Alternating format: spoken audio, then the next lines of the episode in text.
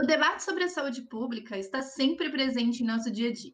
Nas campanhas e debates políticos, nas escolas e universidades, nos jornais. Porém, fato é que a chegada da pandemia do coronavírus ao Brasil, marcando um período único e histórico para gerações mais velhas e mais novas, fez o debate sobre esse assunto crescer ainda mais. Criado 31 anos atrás, o Sistema Único de Saúde, o SUS, é atualmente um dos maiores sistemas de saúde pública do mundo e conta com programas que são referência internacional. É o caso, por exemplo, do Programa Nacional de Imunizações, que abordamos no quarto episódio da Ideia sobre vacinação e o retorno de doenças erradicadas. Se você ainda não ouviu, corre lá. Apesar de se tratar de um sistema tão amplo e complexo, o SUS ainda precisa de muitas melhorias para que os seus profissionais consigam oferecer um atendimento de qualidade a pacientes de todo o Brasil. Isso também é de conhecimento geral. Afinal, não é à toa que vemos nos noticiários com frequência imagens de hospitais com corredores lotados de macas e pessoas que precisam esperar meses para uma simples consulta. Por outro lado, enquanto muitos defendem a ampliação dos recursos direcionados à saúde pública, não é incomum vermos pessoas apoiando a redução do atendimento e a privatização do SUS, alegando a melhoria no atendimento para aqueles que de fato não podem pagar. Mas afinal, como funciona o sistema de saúde pública? Como os outros países têm lidado com essa questão? E o que é necessário para que esse sistema funcione em sua máxima eficiência? Convidamos a Lorena Souza, acadêmica do décimo período de medicina da PUC Minas e ex-presidente da Liga Acadêmica de Saúde Coletiva da PUC Minas, para bater um papo com a gente no episódio de hoje. Eu sou a Roberta Firmino e esse é o 21 primeiro episódio da Ideia sobre Saúde Pública. Bora lá?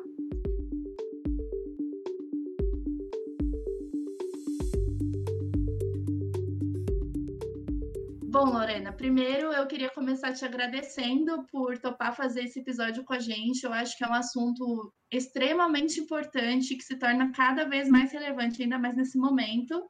Mas, apesar de te conhecer um pouquinho, o pessoal ainda não te conhece. Se apresenta aí.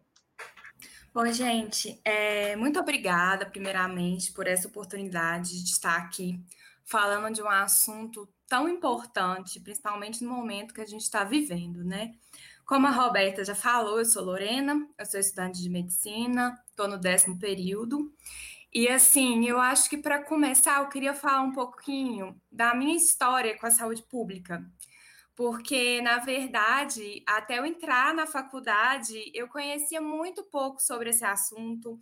Então, assim, eu não tive nem a oportunidade dele ter me despertado o interesse até eu entrar na faculdade. E eu acho que quando eu entrei e eu vi na prática o que é o SUS, e assim, é, como funciona, às vezes a gente faz um pedido de um exame, aí o paciente volta depois de não sei quanto tempo e fala, ainda não consegui fazer, e aí você fala assim, meu Deus, como? Então, é, é, você conhecer isso, saber como funciona, saber como é a regulação, saber da importância da valorização do SUS, isso eu acho que foi fundamental para eu continuar me tornando a médica que eu estou me tornando. Então, assim, é, conhecer um pouco sobre saúde pública me mudou como pessoa e como profissional. Então, se hoje eu conseguir passar um pouquinho para vocês do que, a, do que a saúde pública significa para mim, eu vou estar muito satisfeita. Ah, essa introdução já foi linda, Lore. Vamos começar contando um pouquinho sobre saúde pública, então. Como você falou, eu acho que a saúde pública ela atende com certeza, né, a maior parte da população brasileira atualmente, mas a gente ainda tem uma parcela da população que não teve, não, não teve contato com saúde pública, né? Seja porque sempre contou com convênios familiares e tudo mais. Então, quando a gente fala de saúde pública, a gente está falando exatamente sobre o que, Lore? Eu acho importante apresentar isso, a gente falar sobre para quem que essa saúde pública é direcionada, quem ela atende, quais são os seus princípios básicos. Tá bom. É, eu acho que a primeira coisa assim que a gente tem que ter na cabeça quando falar de saúde pública é de que se você é brasileiro, você usa o SUS. Não tem outra alternativa. O alimento que você come, ele passa por uma vigilância que é do SUS. A água tratada que você bebe, ela é fiscalizada pelo SUS. As vacinas que você toma, elas são do SUS. Por exemplo, se você é diagnosticado com um quadro de HIV, né, um quadro que pode evoluir para AIDS, o tratamento que você faria, ele é inteiramente gratuito e oferecido pelo SUS. Então, assim, é, além de questões básicas como alimento e água, não tem como a gente se desvincular de fazer parte desse sistema. Então, a gente precisa tirar da cabeça essa ideia de que o SUS é só para quem se consulta nos postos de saúde ou então quem precisa ficar internado em algum hospital público.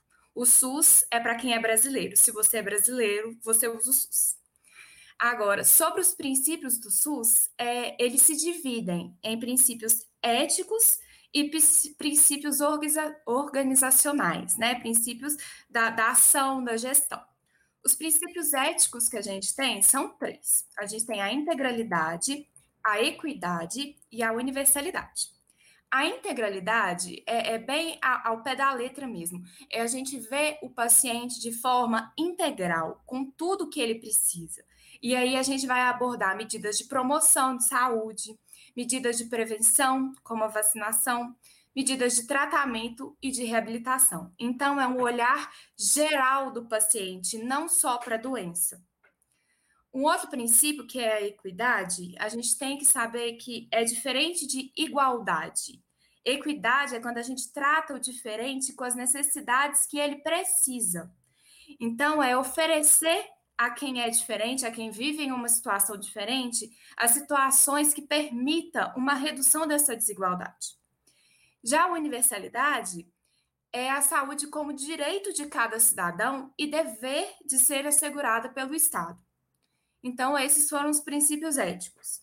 Já os princípios organizacionais, que são um pouquinho mais específicos, são os seguintes: a gente tem a descentralização, que é quando a gente distribui a responsabilidade em saúde para os níveis de governo municipal, estadual e federal. Cada uma dessas esferas de governo, elas vão atuar de forma autônoma, porém integrada. É, um outro princípio que a gente tem é de regionalização e hierarquização. É o que a gente fala que são os níveis de atenção em saúde que a gente tem. Aí a gente tem os postos de saúde, as UPAs, os hospitais, as consultas especializadas, os centros especializados e também uma rede que engloba e faz contato entre esses níveis de atenção para que eles atuem de uma forma conjunta. É, um outro princípio é a da participação social, é em que a população ela participa ativamente do processo de saúde dela e da sua comunidade. E aí a gente tem as conferências em saúde, os conselhos municipais de saúde, em que as pessoas devem, muitas vezes não fazem isso, mas elas devem participar, elas podem estar presentes, é direito delas estarem lá, reivindicando né, a saúde. A gente tem outro princípio, que é a resolubilidade, que é a resolução dos problemas. E, por fim, a gente tem a complementariedade, que é o uso da iniciativa privada, caso seja necessário, para o que realmente é, necessita para alguma falta que o governo, o SUS, não consiga é, suprir por si só. Então, esses são os princípios.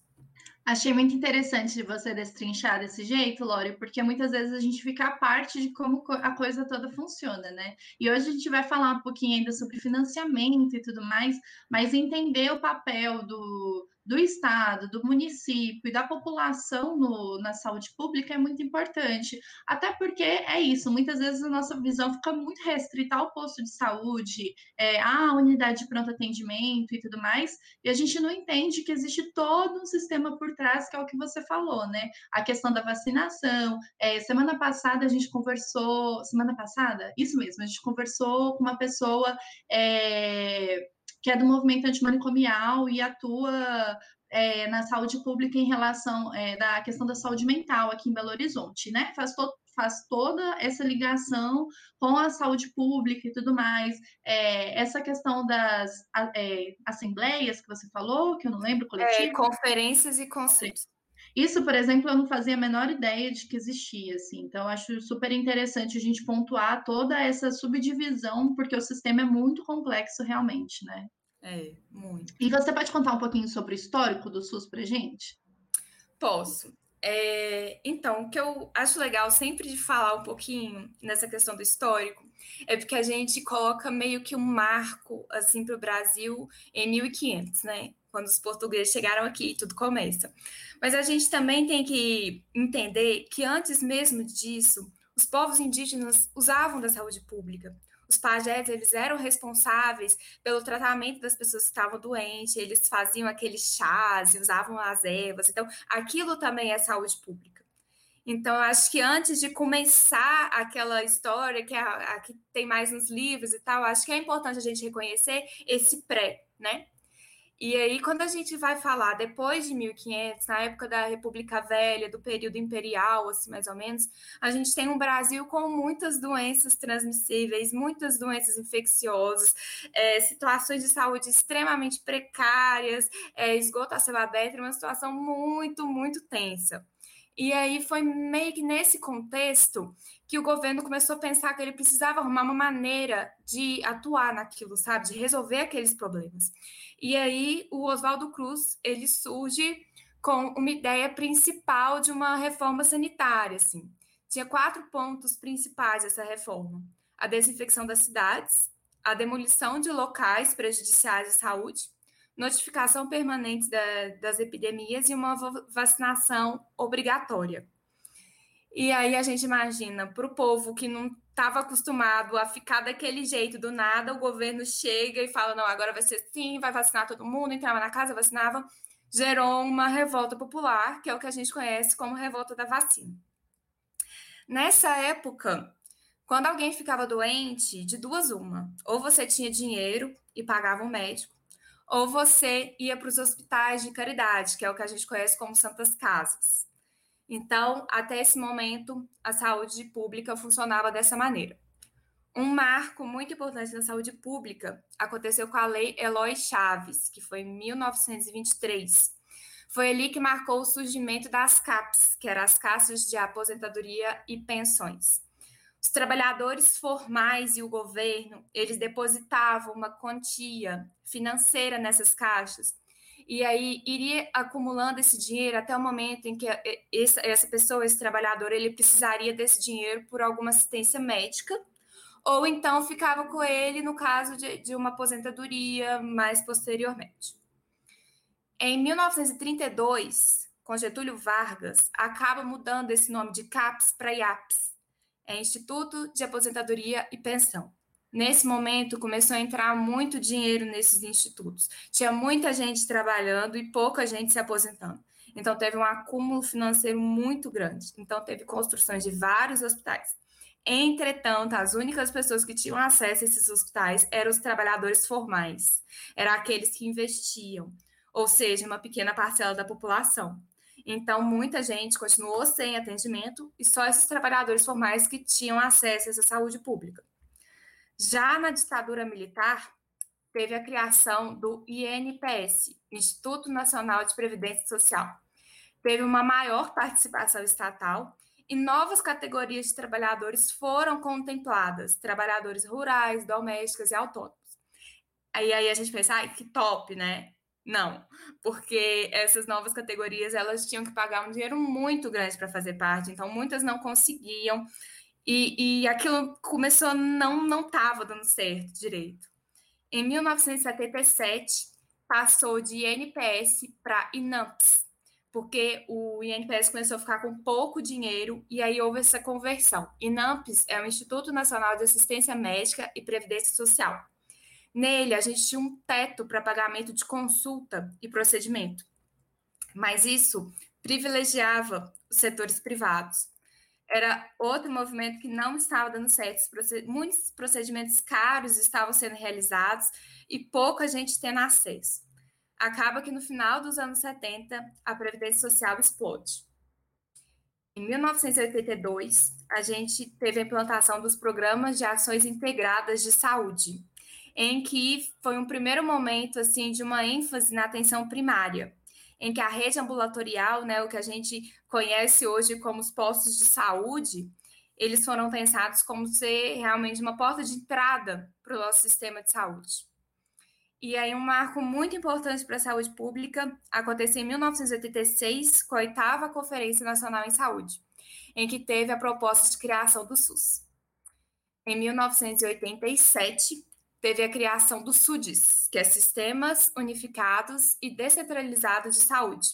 Foram, foi ali que surgiu os princípios do SUS, de universalidade, integridade e equidade que nós falamos. Em 1988, com a consideração, com a Constituição Federal, a gente é, previu ali uma sessão específica para tratar dos assuntos em saúde. Houve a criação do SUS, e a saúde, então, ela passou a ser vista e considerada um direito do cidadão e dever do Estado em fornecer essa saúde. Então, essa foi, foi a história, assim, até o momento da criação do SUS.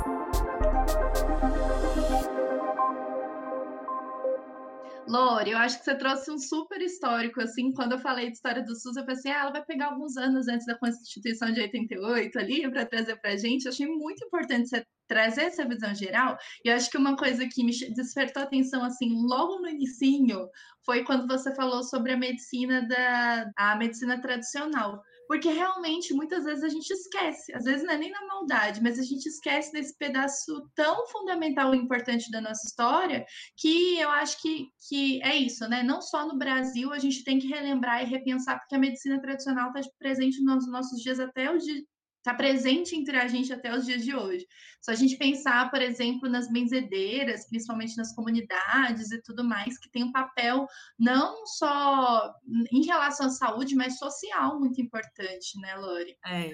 Inclusive, sobre isso que você falou, uma coisa que assim eu vejo muito na prática é a importância de todo profissional de saúde, principalmente, respeitar isso porque muitas vezes a gente já chega e é tanto conteúdo que a gente vê, ainda mais é, é um pré-vestibular, eu imagino, sempre tem muita gente querendo fazer medicina, né? Eu passei por isso, sei como é que é. E assim, a gente entra com a cabeça de que o conhecimento é como se fosse o top, né? Tipo assim, ah, eu vou ser dono do saber. E, e a gente vê que, que a realidade é muito diferente disso. A realidade é, é você partilhar com o paciente, sabe? Se ele virar para você e falar assim: ah, o que, que você acha de eu, de eu colocar é, teia de aranha para curar o cordão umbilical do meu neném? Ao invés de você falar assim, não, isso é um absurdo, que não sei o quê, você tem que chamar ele para aquela decisão. Você tem que chamar o paciente para aquela conversa, você tem que explicar para ele, você tem que respeitar as crenças dele.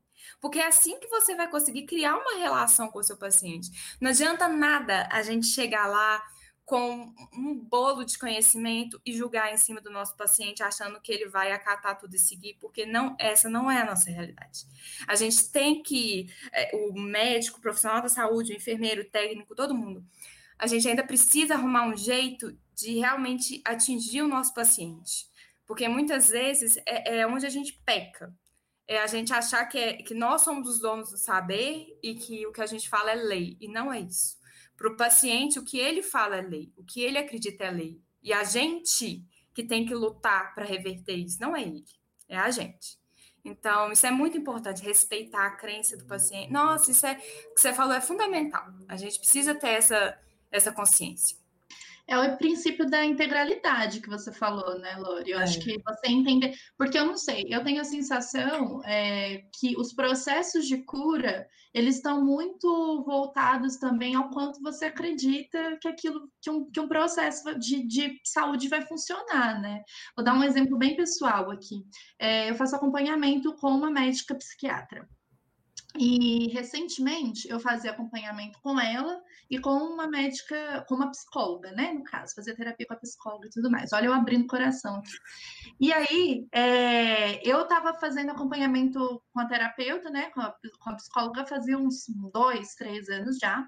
E eu cheguei numa fase assim de tava esgotando, não tava tendo mais o que. Falei, gente, não sei, não parece que não tá andando para frente o processo, não tô chegando, não tô saindo satisfeita das minhas consultas, mas não tá funcionando para mim. E eu tenho uma dificuldade enorme de terminar processos com os meus terapeutas. Tanto é que o meu histórico com psicólogos é: eu saio correndo, não falo para ninguém, não aviso eles que eu tô terminando. E aí eu fui e falei isso com a minha psiquiatra. Nesse, nesse mesmo período, eu fui e fiz uma consulta de reiki que muita gente não acredita, apesar de, né, já ouvi falar até que foi levado para o SUS e tudo mais, tem várias comprovações relacionadas a, a ao funcionamento do reiki na nossa saúde. E aí eu levei para ela e falei assim: é, nossa, Adriana, eu tô com essa dificuldade, eu tô com esse empecilho, assim, eu tô indo para consulta de, com a psicóloga e não acho que tá funcionando, assim, eu acho que talvez você queira me matar agora por causa disso que eu vou falar, mas eu tô querendo dar um pause na minha terapia com a psicóloga e eu tô achando que o Reiki fez um papel muito, tá desempenhando um papel muito importante nesse momento da minha vida. Eu acho que tá fazendo mais sentido eu continuar só com você e as terapias, né, com holísticos, com Reiki, no caso, do que fazer esse tratamento só com a psicóloga. O que, que você acha disso? Ela falou assim: Roberta, se você confia nesse processo nesse momento, se é esse processo que você acredita nesse momento, eu acho que é esse processo que você tem que seguir. E é isso. A gente vai vendo com o passar do tempo. A terapia é muito importante, sim, mas você está achando que você se esgotou nesse momento. Vamos dar um tempo para o seu corpo, para sua mente e tudo mais.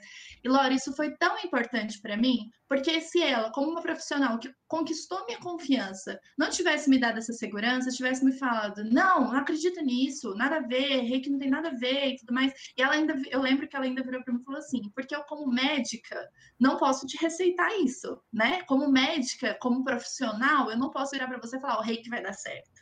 Mas, como pessoa, eu tô aqui para te apoiar nas suas decisões. E eu acho que é isso, se é isso que você confia, eu acho que isso tem um papel tão importante nesse meu processo de terapia como um todo, sabe? Uhum essa confiança mesmo da, da, profissional na gente, né? Uhum. E aí, já partindo um pouquinho para as indicações, eu tenho um livro, depois eu vou deixar ele aqui na descrição para o pessoal. É um livrinho bem pequenininho, funciona quase como um zine mesmo. Eu nem lembro onde eu comprei ele, mas ele chama Bruxas, Parteiras e Enfermeiras. E é um livro muito lindinho que fala sobre como a medicina nasceu e ela foi sendo transformada nessa coisa mais institucionalizada e, infelizmente, muito mais masculina, né, Lori? Então, ela fala desde o comecinho da, do nascimento da, da, da medicina, com as medicinas tradicionais, com as parteiras e tudo mais, e como que foi sendo desenvolvido esse processo. É. Sobre isso que você falou, é, a medicina, assim, atualmente, não só a medicina, na verdade, eu acho que esse campo da saúde, assim, está muito voltada é, para uma visão é, biomédica, no sentido assim, como se o médico ele estivesse no centro do atendimento e tudo retoma ele. E como que essa visão ela é prejudicial para o paciente, ela é prejudicial para o atendimento, porque a verdade é que a, o, o centro de tudo deveria ser o paciente. Deveria ser o que funciona para aquele paciente, igual você falou. Se para você está funcionando o reiki, perfeito, é isso que vai ser para você. E, e, a sua médica foi sensacional, porque assim, ela compartilhou com você o seu tratamento uma da, das premissas assim da, da medicina de família que a gente fala é justamente isso. É um tratamento compartilhado, é o plano terapêutico do paciente compartilhado. Não adianta nada eu chegar com uma prescrição de não sei quantos remédios e o paciente não entender por que, ele está tomando aqueles remédios. Então, o paciente ele precisa entender. Se você vir e falar assim, ah, eu quero que você tome esse remédio, o paciente não quer tomar, você não vai deixar para lá.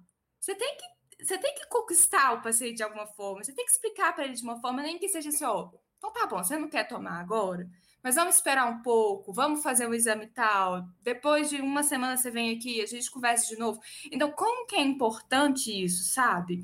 E, e, e sobre essas, essa medicina tradicional, é, outro lado assim do SUS que pouca gente conhece, né?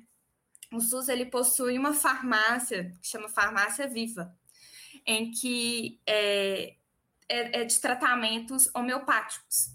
Pouca gente sabe isso, pouca gente sabe que o SUS oferece esse serviço.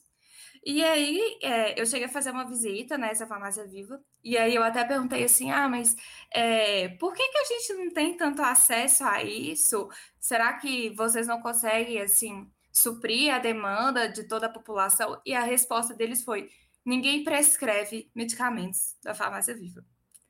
Então, é, a gente, né, que o médico profissional que acha que sim, tem tudo aquilo, se a gente para para notar, muitos dos problemas tem nós como ápice, tem nós como é, é, que quem instituiu aquele problema, sabe? Quem causou aquele problema.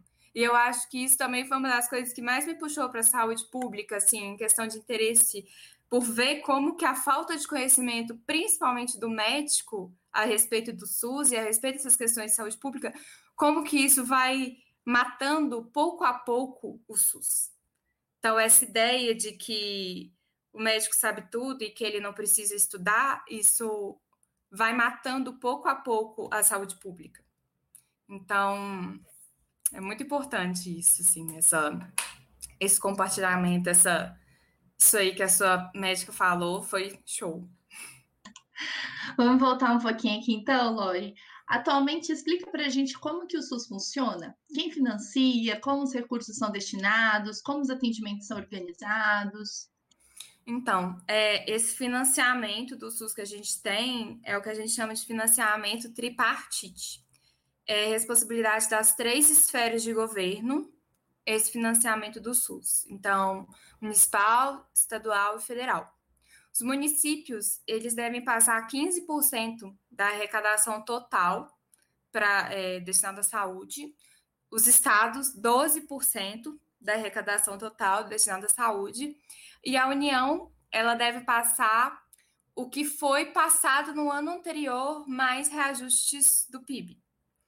É, atualmente, assim, existe é, um, movimento aí que foi uma PEC que foi institucionada para congelamento de 20 anos desse repasse financeiro para o SUS. É, e nisso, assim, o que a gente vê na prática são municípios sobrecarregados financeiramente para arcar com esses custos em saúde. E assim, eu falo que a gente vê na prática da gestão, porque na prática mesmo a gente vê hospitais lotados, a gente vê pessoas no corredor, pessoas não sendo atendidas e pessoas morrendo por isso. É, então, o financiamento é feito dessa maneira. Agora, sobre como o SUS é dividido, em questão do seu funcionamento, de atendimento, como isso é organizado, o SUS ele é dividido por níveis de atenção. Então, primeiro lá, o nível primário que a gente tem são representados pelos postos de saúde da família, né? Os mais representados pelos postos de saúde da família, que é a porta de entrada do SUS, é onde os pacientes eles vão ser direcionados se necessitar de uma consulta especializada, alguma coisa desse tipo. Então, é ali que é, é o vínculo do SUS com a população, é, é, grande parte é feita por essa porta de entrada, que são os postos de saúde da família. Secundário, a gente tem serviços mais especializados. Então, às vezes, é, é por exemplo, serviço de ginecologia, um serviço de ortopedia, os centros de especialização. Então, esse é o nível secundário. E terciário, a gente tem os serviços altamente especializados, que são os hospitais de grande porte. Então, a, a divisão é feita dessa forma. Legal, Lori. E é interessante você pontuar essa questão da PEC, porque eu, por exemplo, não tinha conhecimento, e me, me, relembra muito a PEC da educação que rolou também, que, mas eu acho que ela não passou relacionada a esse congelamento de 20 anos, né? É um tempo muito grande, rolaram vários movimentos na época e tudo mais, porque eu imagino o impacto, imagino o impacto de 20 anos sem repasse para a saúde, o impacto que isso tem na população mesmo, né? Como um todo. É, e, e, esse congelamento é assim, só para ficar mais claro, não é que não tem esse repasse, mas não tem reajuste do repasse. Entendeu? Então, assim, é o mesmo valor durante 20 anos. Entendi. É, que é, não deixa de ser. é. é. Olha, conta pra gente um pouquinho sobre quais foram os avanços do SUS no Brasil desde o surgimento. Vamos lá. É, como eu já falei lá com a Constituição de 1988, né, teve a criação do SUS.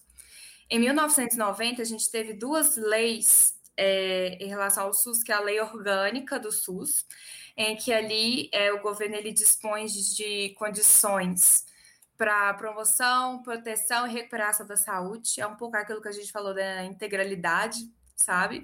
E aí tem uma organização maior de como que esses serviços em saúde vão funcionar. Estou falando assim mais por alto mesmo, para não aprofundar tanto, que eu acho que não é tanto o objetivo. E a gente tem também, em 1990, a Lei Complementar do SUS, em que ela coloca esse caráter mais participativo da população, é, é, no serviço de saúde e tal, e também é, coloca uma redefinição e, e, colocado também de forma mais transparente é, essa, essas formas de distribuição financeira dos recursos é, do governo, aquilo que eu falei da é, estadual, municipal e da União. Em 1991, a gente teve é, a criação da Comissão de Intergestores Tripartites, que é aquilo que eu falei, que, que é a gestão do SUS sendo de responsabilidade das três esferas é, né, de governo, municipal, estadual federal. É, em 1993, teve a norma operacional básica do SUS, em que surge ali as primeiras normas de regulamentação do serviço. É, regulamentação, dá um exemplo assim, por exemplo, é, dá um exemplo, por, é, por, é, quando chega assim pedidos de exames, fazer aquela regula regulamentação de quais são prioridade, quais não são, quais deveriam né, ter um atendimento com maior urgência. E é, essa norma operacional também teve um foco na descentralização do atendimento também é um dos princípios. É, em 1996, a gente teve uma outra norma operacional em que surgem ali e tem uma ampliação da cobertura dos programas de saúde da família, né? Que estão até hoje em dia, e do programa de agente comunitário de saúde. E quando a gente é, está lá na ponta, na, na ponta, né? Quando a gente está lá nos postos, a gente vê o quanto esses programas são extremamente necessários e assim, eu sinceramente acho que eles são os que carregam o SUS mais assim. É, principalmente os agentes comunitários de saúde, sabe o que elas fazem pelos pacientes, de buscar o paciente, às vezes assim, vamos supor, é dia da vacinação de um paciente e o paciente não apareceu, de ir na casa do paciente e falar assim, não, vamos lá, que você tem que vacinar para mim, isso é, é o ápice, assim, do, do SUS. É, e também teve a implementação de um piso da atenção básica, né, que é um valor mínimo que deve ser é, investido na atenção básica.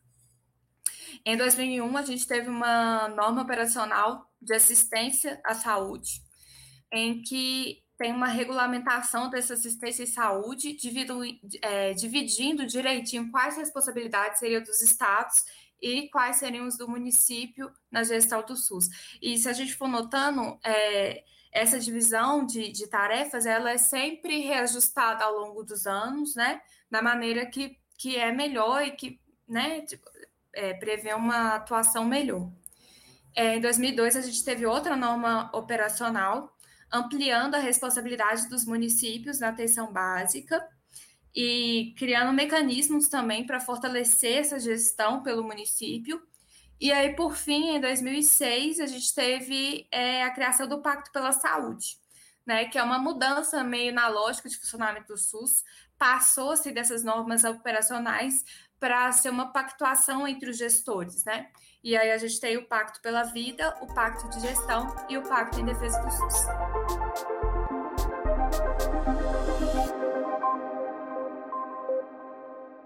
Legal, Lori, obrigada. É, eu acho importante entender esses avanços para a gente perceber que o SUS, como você falou, não é um programa que, que ele foi construído e ficou ali sem, né, sem nenhuma mudança, tal. ele vai se adequando conforme as necessidades vão aparecendo. E aí, Lore, por outro, por outro lado, como a gente citou na informação, tem uma galera que defende a redução do SUS e a privatização, né? O que seria isso? E quais são os argumentos para a privatização da saúde pública no Brasil atualmente? Então, gente, é, a privatização em saúde, ela tem suas primeiras sementinhas assim no Brasil lá na década de 90, mais ou menos na época do Fernando Collor, mais ou menos assim, quando surgem algumas ideias neoliberais que na verdade defendiam não só a privatização da saúde, né, mas de outros setores governamentais também. Acontece que lá para 2015, 2016, essa ideia ela fica ainda mais fortalecida, a gente tem um movimento dos planos de saúde para financiar campanhas eleitorais, campanhas políticas. Em uma tentativa que também veio junto com uma expectativa por parte desses planos de influenciar em questões públicas, né? E nessa época, teve também essa PEC que eu já falei com você, do congelamento durante 20 anos do investimento da União no SUS. Então, esses são fatores que meio que na, por baixo dos panos, assim, nas entrelinhas, foram tentativas de restringir esse investimento público no SUS, né? A ideia de privatizar o SUS, de tornar um serviço exercido por empresas privadas, né, ela entra em choque com uma das grandes premissas do SUS que a gente tem lá em 1988, né, que é a saúde como direito das, das, do cidadão, né, que deve ser garantido pelo Estado. No momento que o SUS ele passa a ser privatizado, a saúde deixa de ser um direito, ela passa a ser um negócio. Existem países, o maior exemplo que a gente tem é os Estados Unidos, né? Em que a saúde ela é quase toda privatizada, não chega a ser toda, mas é, é quase toda, assim. E funciona mais ou menos da seguinte maneira: se você tem o dinheiro, você compra um plano de saúde e é isso. Você é bem atendido, perfeito. Em uma sociedade igualitária, que não tem muita desigualdade social, não tem problema nenhum nessa privatização. Só que países como o Brasil, existe uma, uma parcela da população, 75%, a grande maioria, que é dependente do SUS. E aí, assim, o questionamento que eu levanto é como ficam essas pessoas, né? Sem esse SUS, que não vão ter esse dinheiro para comprar um plano de saúde e tal. Então, a questão, na verdade, assim, que eu acho que a gente precisa ter um cuidado maior ao falar de privatização é em relação à quantidade quantidade de privatização. E também o fato desse movimento muitas vezes acontecer nas entrelinhas. A gente não percebe, mas o SUS está cada vez mais caminhando para uma privatização. E assim, eu, eu acredito, né? Uma terceirização em algumas questões da saúde, por exemplo, um serviço mais especializado, exames de alta complexidade, muitas vezes é muito prudente ser terceirizado. Muitas vezes realmente é um custo muito alto para o governo e acho que não tem problema nenhum. Eu já fiz estágios em hospitais terceirizados, como o Hospital Evangélico, e lá funcionava tudo perfeitamente. Então, eu não acho que tem problema em terceirizar alguns serviços.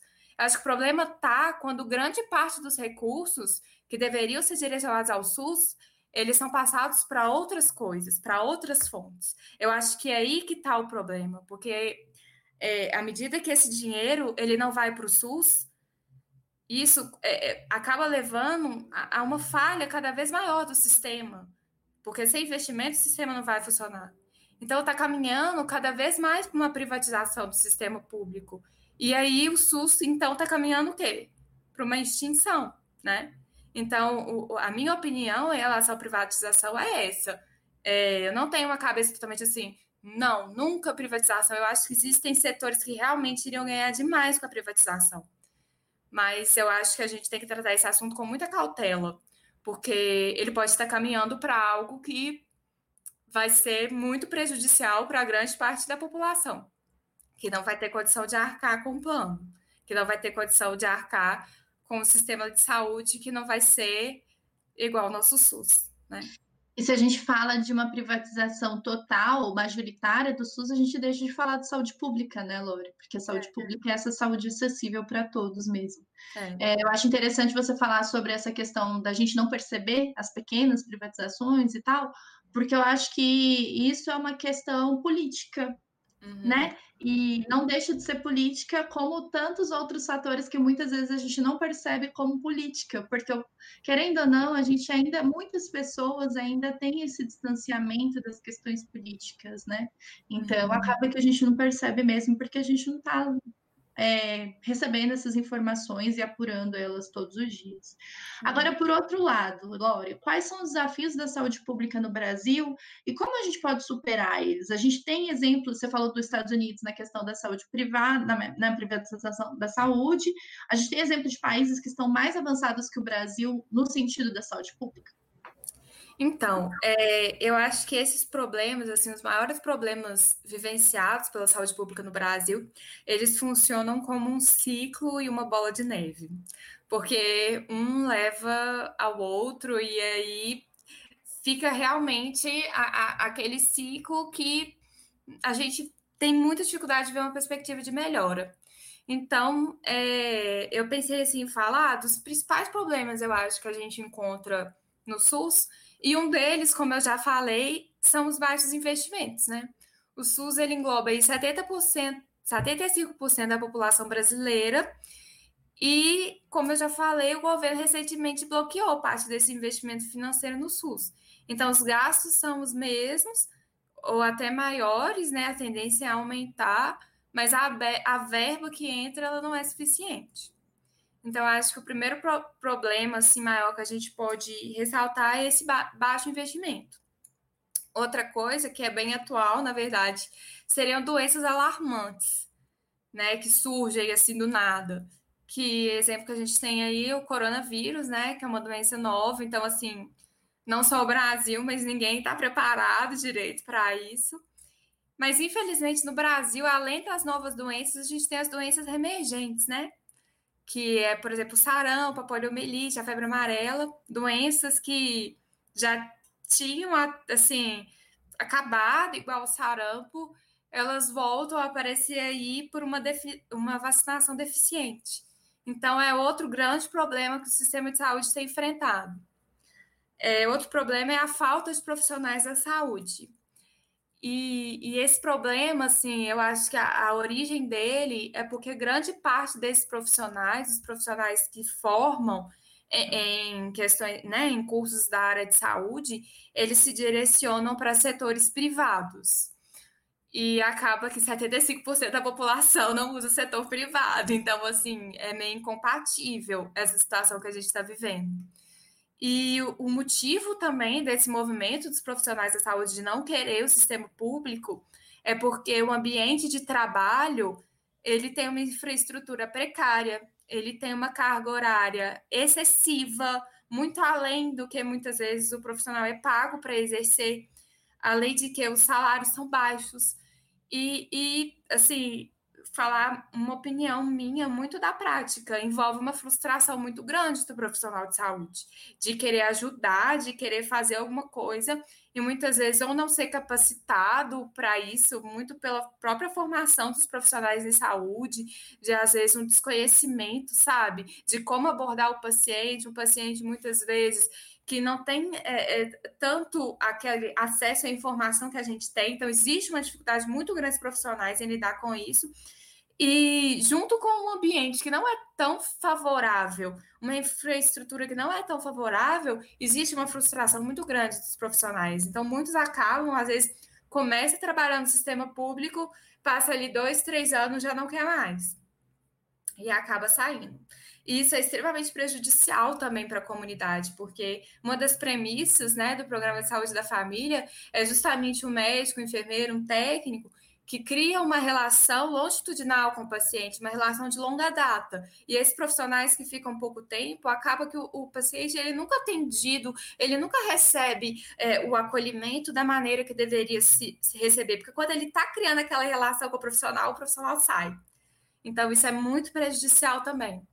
Um outro fator que eu acho que é o que a mídia mais passa, né, e é um grande problema, são as superlotações dos hospitais. E eu acho que, na verdade, essa superlotação ela é um somatório dos outros problemas que eu já falei, né? Então, baixo investimento em infraestrutura, trabalhadores que, né, muitas vezes não querem estar ali, quando estão, não querem, né? Porque já é difícil ter esse trabalhador. Muitas vezes, quando tá, ele nem quer estar tá ali. Doenças novas surgindo e 75% da população usando esses serviços. Então, assim, não tem como fugir sabe, nesse contexto, não tem como fugir de uma superlotação dos hospitais, sabe? É, é, diante de tudo que está acontecendo, o problema é muito maior do que do que olhar unicamente a superlotação do hospital. Tem muita coisa por trás disso, né? E, e eu tenho a sensação que tudo se resume em investimento, né? É, assim, eu não, eu não posso colocar a culpa toda do investimento, sabe? Porque, igual que eu falei, é, existe toda uma questão dos profissionais que muitas vezes é, é não sabem muito. É, é, trabalhar em serviço público não é fácil. É, você tem que se sujeitar a situações que não são confortáveis para o trabalhador. E muitas vezes, muitos trabalhadores são colocados nessa posição sem é, é, saber o que, que eles vão lidar, sem estarem preparados para aquilo. Então, eu acho que a culpa é do orçamento, a culpa é dos profissionais, e, e, e a culpa também, a gente não pode tirar a participação social disso, sabe? E, e dar um exemplo nisso que eu estou falando para vocês entenderem melhor, são os grupos anti-vacina. Existem grupos que não. Eles realmente acham que a vacina não é uma boa. E aí o que, o que me, me, me, causa certa indignação é que, tipo assim, gente, tanta gente estuda, sabe? Tanta gente, tipo assim, super capacitado para isso. Aí surge um, um senhor João e fala que para ele não serve. Então, tipo assim, é esse tipo de coisa que não é só o financiamento. O financiamento é uma questão chave, é muito importante, mas é toda é, é, é uma mentalidade também envolvida, sabe? É, são muitas questões envolvidas para a situação estar tá como está hoje. Mas realmente, se o financiamento fosse maior, eu acho que os problemas seriam bem menores. Tudo ajudaria, né? Nossa, super é. importante é. você trazer isso, Lório, porque eu acho que, assim, falando na nossa plataforma agora sobre possíveis temas de redação, a gente tem, por exemplo, o debate sobre saúde pública no Brasil, né? Que aí traz todas essas outras questões.